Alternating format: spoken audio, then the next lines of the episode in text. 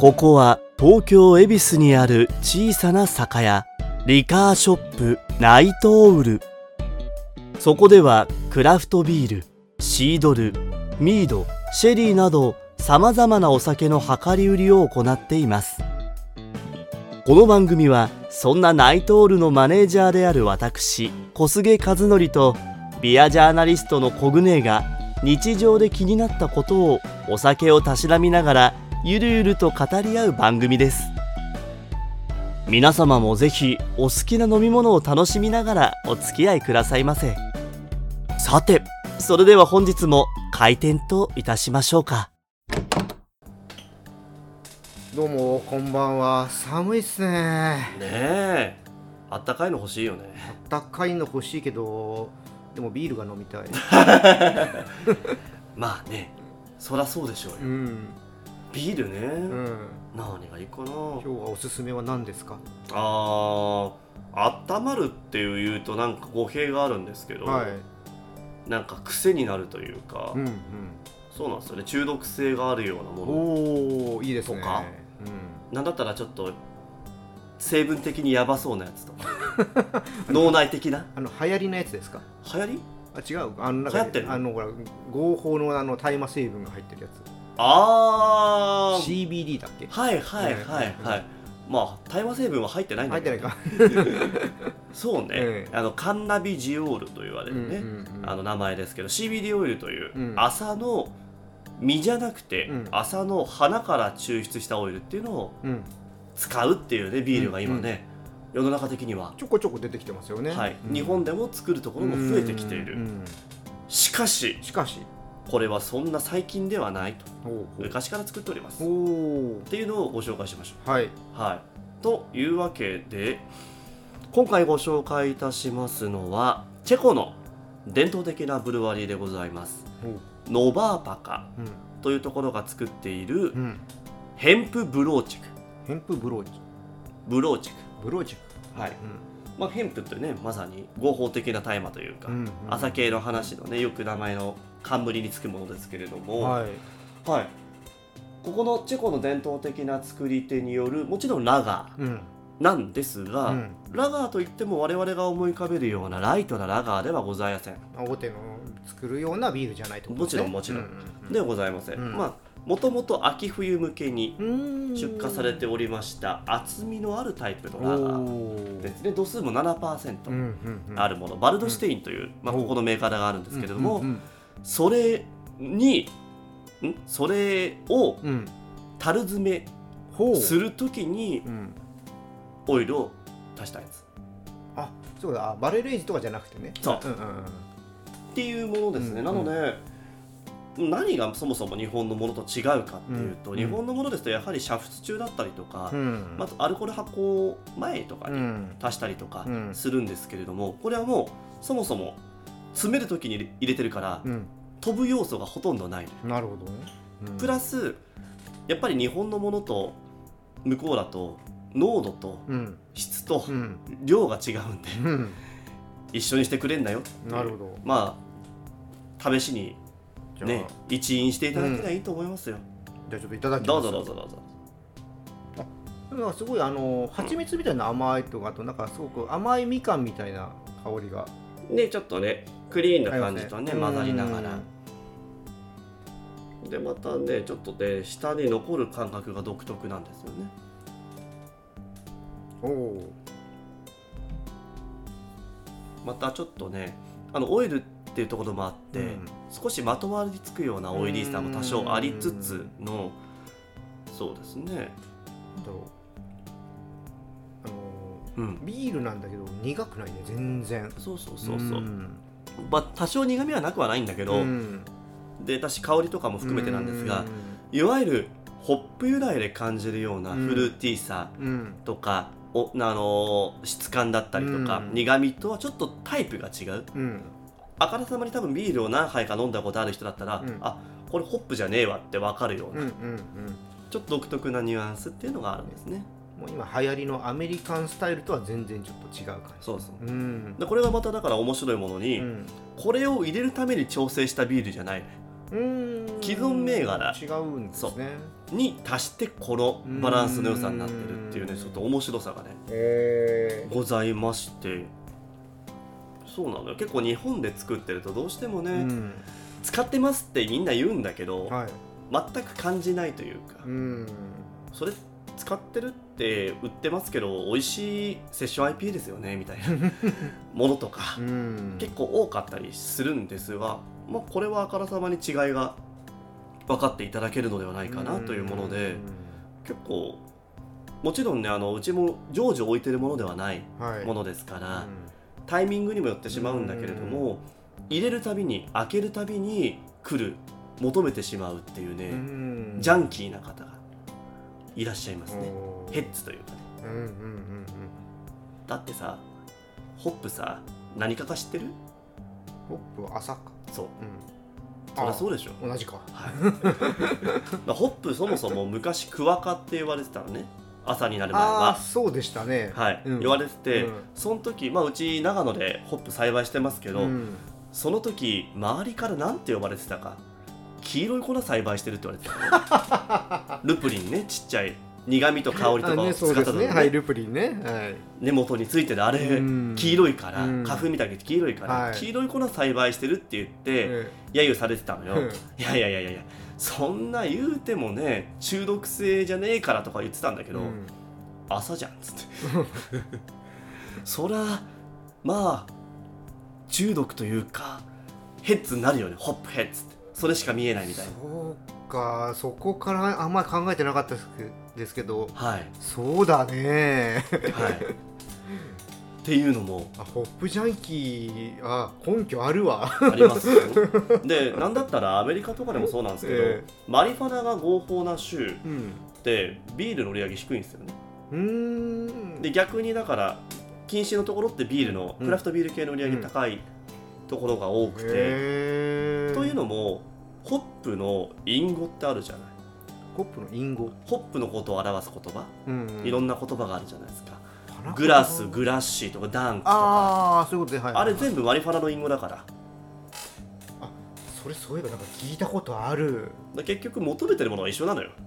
リラックス成分とかとしてうん。代替品としてビールのホップのニュアンスが欲しいだけであって。はあっていう関連性のを増したの。まあもちろんこれはホップはそんなに効かせてないんうん。であれですけれどもだからもう日本人がわからない。うん。やつらに聞いてうもん。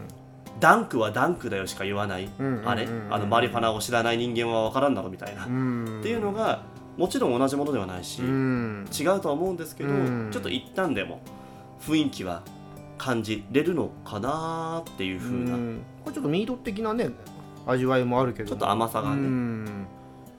へえあそういう感じなんだ。そう青いトマトとかさうん。パパイヤっぽさとかさうん。なんかそういうの混ざりつつこういうさお酒飲むとなんかお腹空いてくるんだよね。わかる。わかる。うん。7%だけど。うん。あでもちょっとなんかあったかくなってきたせいかそっちの方が感じるな僕。あきます？うん。うん。ううん。んそうなの結構だから一口一言にまあラガーと言ったとしてもうん。全然ねいわゆる軽いうん。ライトうん。まあ辛いとか含めてのうん。すごくその雑に飲むお酒じゃないですようねん。っていう。しっかり向き合ってゆっくり飲んでいただけるうん。うん。タイプの一杯かなと思ってるそうですね。いいですねうん。そうそうそうそうそう。いろいろやってますよ。いいないいっすね。いいですね。香りがねいいんすよ。うん。そう。確かにお腹空いてきた。お腹空いてきた。本当よ。うん。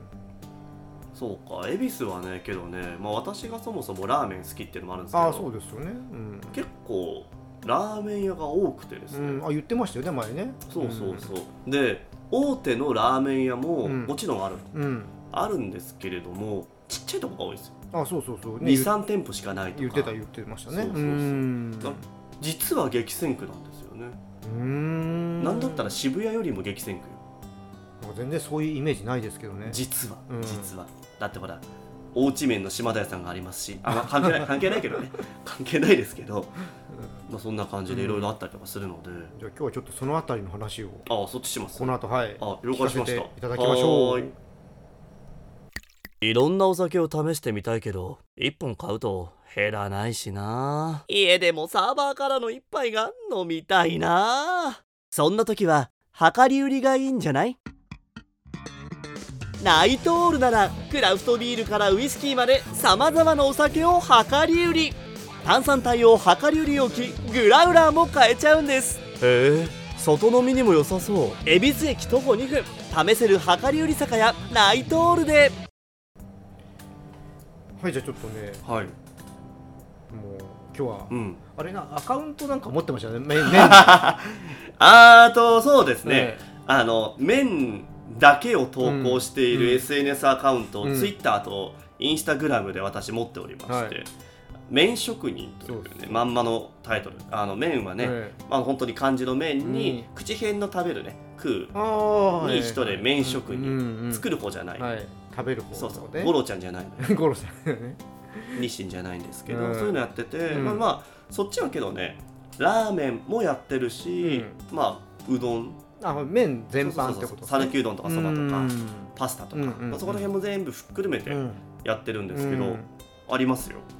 なんでね、まあ、それだけ詳しい小菅さんですからちょっとそうですねなんかおすすめのお店とかはいはい。ちょっと教えてほしい、僕全然恵比寿のラーメン屋さんは知らないんで。ああ恵比寿でですね。あまあはい恵比寿じゃなくてももいいですけどね、まあじゃあまあ、うんひとまず恵比寿にしましょうか。しましょうか。はい。どこがいいかな。まあ駅から近いというかこっから近いところだったら例えばえー、っとあそこは街角さん。街角さん。マダイラーメン街角ってとこがあってまあ名前の通りマダイを使ってるんですけどマダイ,、のラーメンって言ったら何浮かべる？イメージ。なんか僕は塩ベースがあっさりな感じ。そうですよ。ね、うん。なんかいわゆる居酒屋の締めとか日本酒系のお店とかにもありそうなタイ骨ラーメンみたいなはいイメージ、はい油が浮いてて、うんうんそこ違うのよ。もうねあの一旦まずタイのアラを焼くのね、うん。で香味野菜とかと一緒に煮詰めていくっていうね、あのもともとイタリアンのシェフがやってるとこなんだけど。うんあでも最近最近っていうかもう前からか。結構そういうイタリアンとかフレンチのシェフが始めるラーメン屋さんとかもありますもんね。そうそうそう、まあ、それこそ新しいチャレンジをしたいみたいな。うん。独立してそのうん。じゃあレストランとか軌道に乗せたからセカンドブランドとしてやり始めるってパターンもあるんですけどそうそこはそういう風な形でやってまして、うん。結構またその既存のイメージのタイのラーメンとは違う、うん。まああの麺もねデュラムセモリナ粉とかも使ってたりもするので、うん。ちょっとあの切り方はラーメンなんだけど、うん。少しパスタっぽい雰囲気もなくはないんだけど、うんけどなかなか面白くてそれこそねあのマダイ担々麺とか私好き。うわ全然イメージつかないぞ。あのなんだろうね。本当にそのタイのうん。濃縮されたようなうん。スープ、けど決して生臭くないようなうん。スープに対して自家製のというかホットオリーブオイル使ったりとかラー油使ったりとかしてうん。あとタイのフレッシュな刺身でも食べれるようなうん。切り身うんが乗ってたりとかもするような。でも担々の麺なんだ。そうそうそうそうそうそう、えー、なんか全然担々麺と鯛出しとかそういうのがイメージがつかないなぁ。いやあのね相性いいんですよ。でまたねそこがスペシャルだとねオマールエビのね麺とかもやってるので ハミのマール乗っててね。あれもね美味しいんだよねへー。サイドメニューにちなみにバッテラとかもあったりとか。あとね自家製のホットオリーブオイルがまたちょうどよくて、あれはね普通にお土産でも売ってるので買って帰ったりとかうね、しますよ。なんかいきなりなんかそこになんか中華的な要素も入ってきそうな感じですで中もあのエビが入ってくると。あどうなんだろう。けどまあねオマールなんかは全然ほらパスタでも使うじゃん、うん、あそう担々麺とそのオマールだとね。なんかそういうまたちょっと違うかな。違うんだ。ああもうなんか頭の中混乱してきたぞ。まあじゃあ逆にうん。ストレートというか、うん。もうシンプルにいいというか素材を生かしてるタイプで言ったら、スズランさん。スズランさん。はい。うん。スズランって、まあ、前は渋谷の警察署の裏にあったうん。つけ麺で有名だったとこだったんですけど、うん。恵比寿にもう結構前に越してきてう、んでちょっとどちらかといったらカウンター的にもちょっとねお高そうなお店というか、うん。お寿司屋とかまではいかないけれどもすごいかっちりしてるような内装になってましてで単価も今ねちょっとねだんだん上がってきちゃったんで、うん。今多分いくらだろうな安いそのシンプルなのだったら1000円ちょいとかでもいけるんだけど、うん。普通のスタンダードメニューだとん。1900円とか。ああいい値段はしますね。ぐらいからうん。3000円ぐらいとか、あー。そうだスズランじゃなくなったんだ。あ名前変わった。名前変わったんだ。うん。えっ、ー、とねどこだったっけな。龍明館だったかな。有名館。あ龍神館だ龍神館。鍋料理龍神館ですね。うん。龍は立つに神のうん。館で龍神う館んさんとかねあそこはもう自分たちで麺もしっかり作っているしでもう課長系一切使わないからもう一から全部手間かけるみたいなタイプでまあその分単価が乗るみたいなまあねとこだけどどうしてもねいいものを使ってったりするね手間かけるとそうそうそ上がりますよ。それはしょうがないですね。うシンプルにうまいっていうところのででたそことかそうねちょっと恵比寿からは離れちゃうんですけど、はい。広尾、疲労まあ、正確に言うと恵比寿の1丁目と2丁目の境うんのところのうん奥なんですけれども、だから恵比寿と広尾駅の間うんうんぐらいなイメージなんですが、うん。えー幻影和岩さんってところがございまして。僕いつかこの収録が終わった後にはい。広尾の方に歩いてた時に、うん、それ見たかもしれない。あ本当に、うん。幻影和岩さんはもともと福岡の、うん。えー、とあれ役員前だったかな、うんに幻影かな面劇場幻影って名前でうん。やってたお店さんがはい。こっちに出てきて、ええ。でもともと和岩っていう、まあ、地下に入っていくんですけどね、はい。ちょっとね会員制っぽいようなねこじゃれたね、独特の内装のうん。うんお店があったんですけどそこの後をそのまま使ってやってるんですけど、うんそう。それこそ多分ねテレビとかでもよく出るからうん見たことあるかもしれない。けどそこなんかは特殊なのがいわゆる一杯のラーメンでやってないのね。ん？どういうことですか？ラーメン屋に行くじゃないですか、はラーメンくださいじゃない、うんうんもう基本予約なのね。行って。あうん。コースなのよなるほど。本人たちはうん。ラーメン懐石というふうに言ってるんですけれども、うん。まあ、先付けがあってちはい。ょっとしたのがあって、まあうん。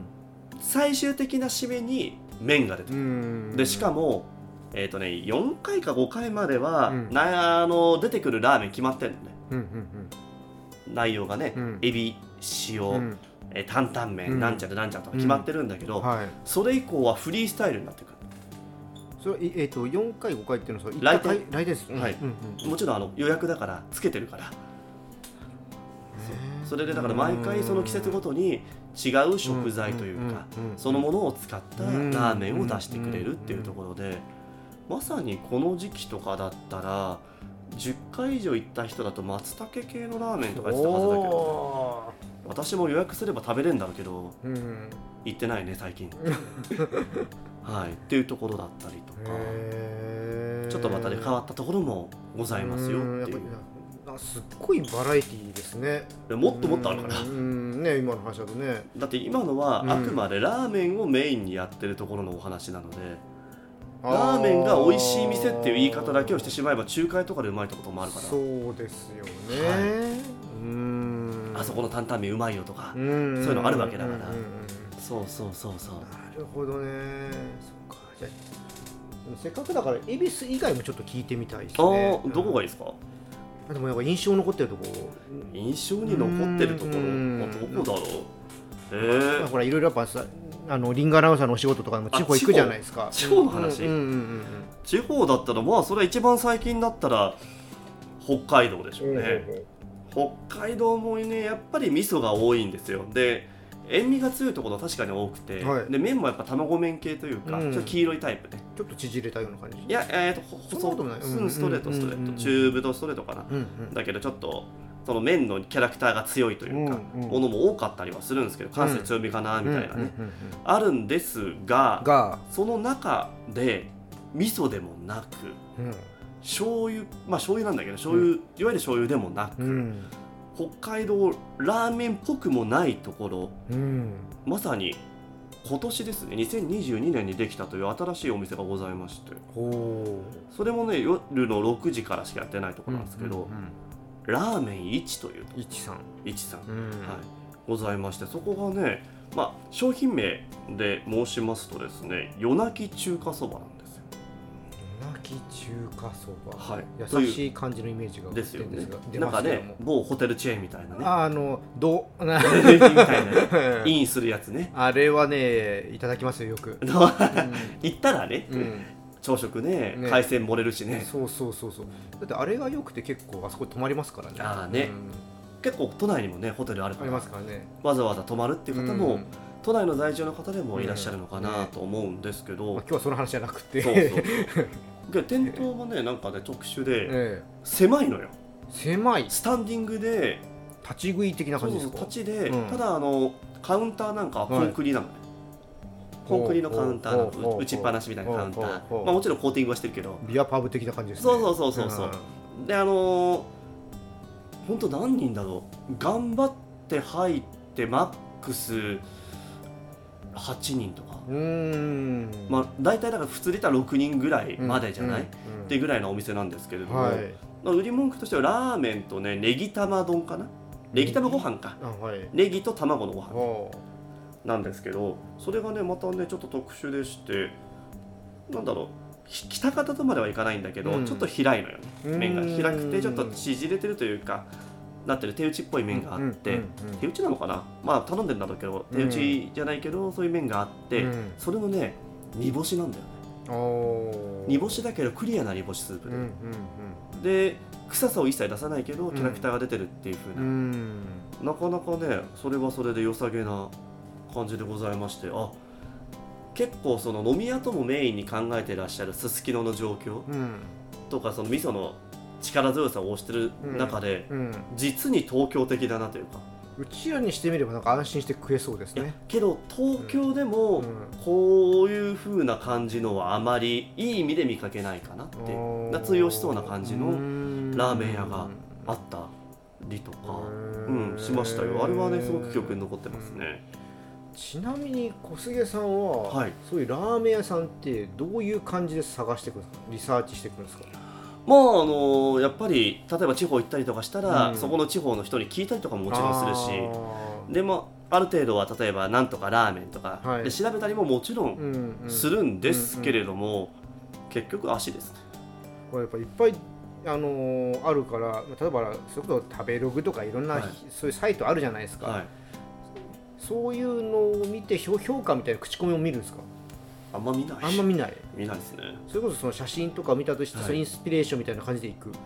うん。だしなんか結構飲食店ラーメン屋とかその麺屋さんに限らずうんなんですけれども、繁華街歩いててたまたま見つけて入るとかっていうのが結構多くて。じゃあ本当パッと見てなんかここ来るものがあるみたいな。そうそうそうそうそうそう。いいっすね。はいなんだったらねそれが例えば、うん。本当であれば第一候補があって第二候補があって、うん。振られて、うん。うん。3軒目におおよかったみたいなパターンとかたまにあるから。うんそういうのは楽しい、ちょっと孤独のグルメ感がありますね。うん、ブオーンっつって。それこそだってその一のラーメン食べた後さ、お寿司その前にもラーメン食べてるし、うん。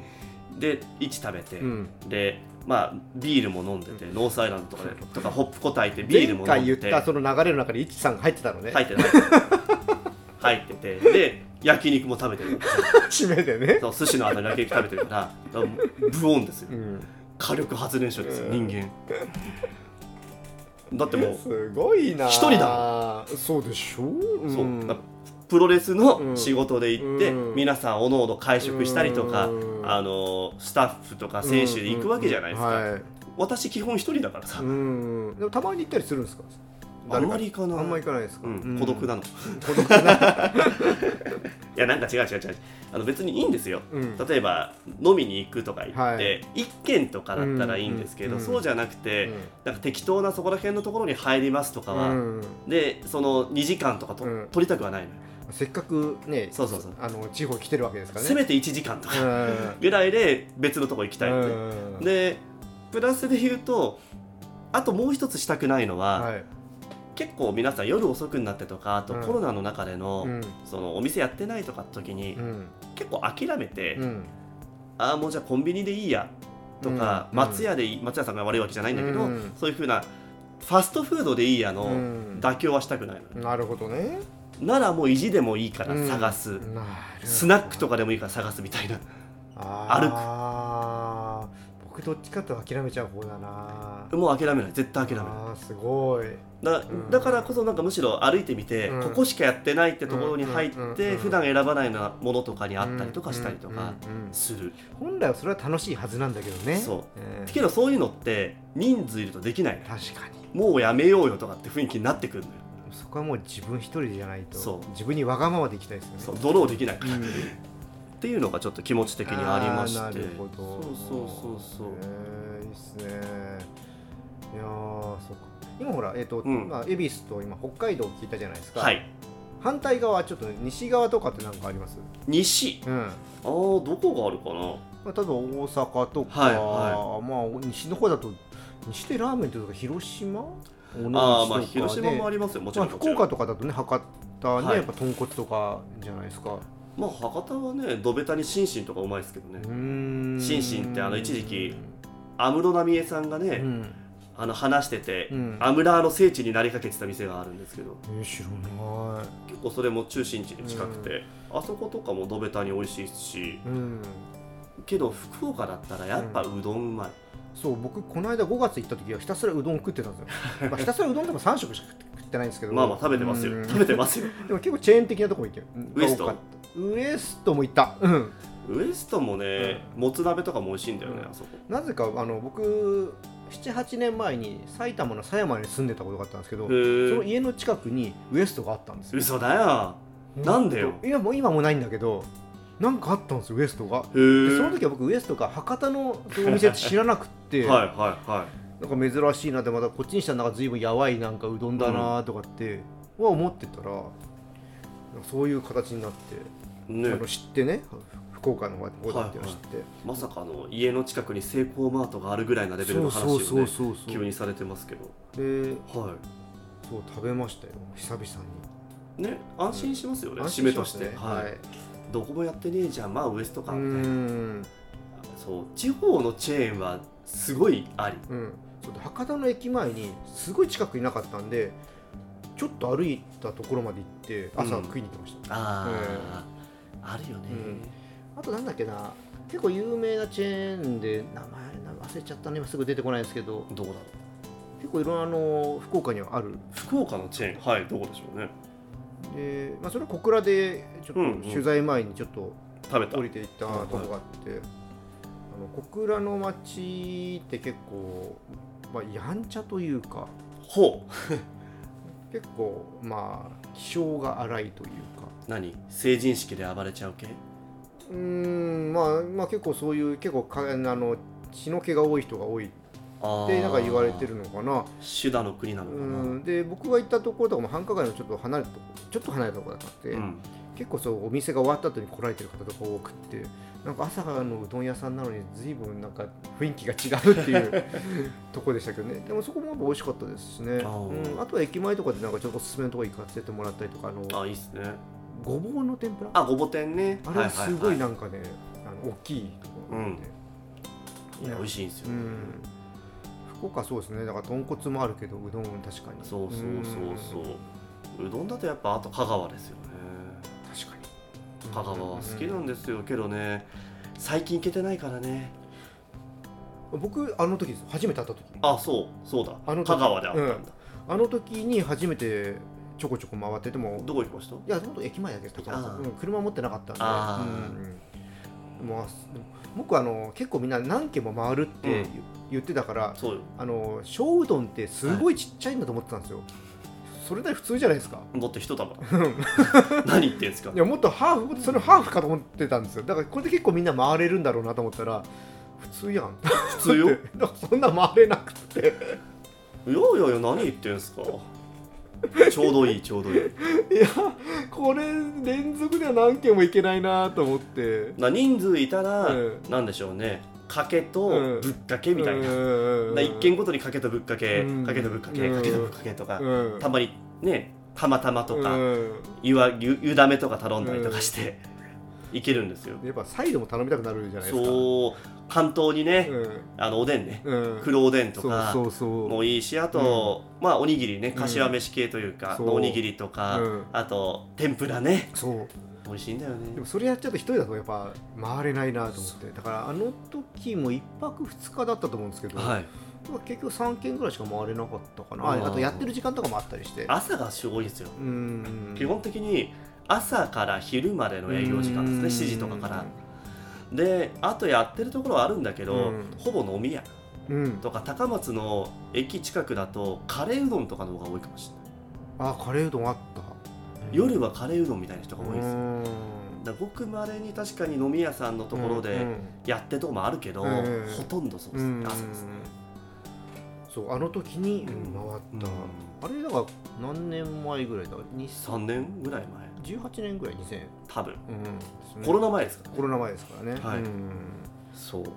行きたあい恵比寿だとね。うんあの2軒ほど純香川の系列のというか、うんお店があったんですけど、うん1店消えましてね、うーん。そう。今黄金製麺って向こうだと本当にファストフードもファストフードみたいなところが少しランクが上げて恵比寿でやってたりとかうん。するしそうなんだよね。一応なんかね香川みたいにつくところはあるんだけど、うん。全然香川関係ないんだよね、うん。ってところがあるのよ。全然ね、まあ、あのトリドールさんの話じゃないんだけど。あれあれ以上にややこしくて、うん。そこは。ーなんか香川に似た名前のお店があるのよ。けどあえて似せてるのよね。うんうんうんで本店がだから神田なのよ。はあ東京の。うん。でもちろん香川に店舗なかったのかな確か、うんで一番と店舗一覧の下見たら当店というか当グループは香川のなんとかとは一切関係がないって書いてあって あこれ絶対紛らわしくつけて問い合わせとかクレームとかと揉めたなと思って。っうん。ていうのはあるけどうん。やっぱなんか違うんですよね。いやでも、まあ、寒くなってきたらねやっぱあったかいこういうものとかやっぱおあ酒飲んだらねちょっと麺は締めにね食べたくなるので。麺と鍋ね。ね。ね。うん。欲しい。欲しい。締めたい。締めたい。じゃあちょっとこの後行こうかな。食べに行っちゃう？行っちゃう。うん。うん。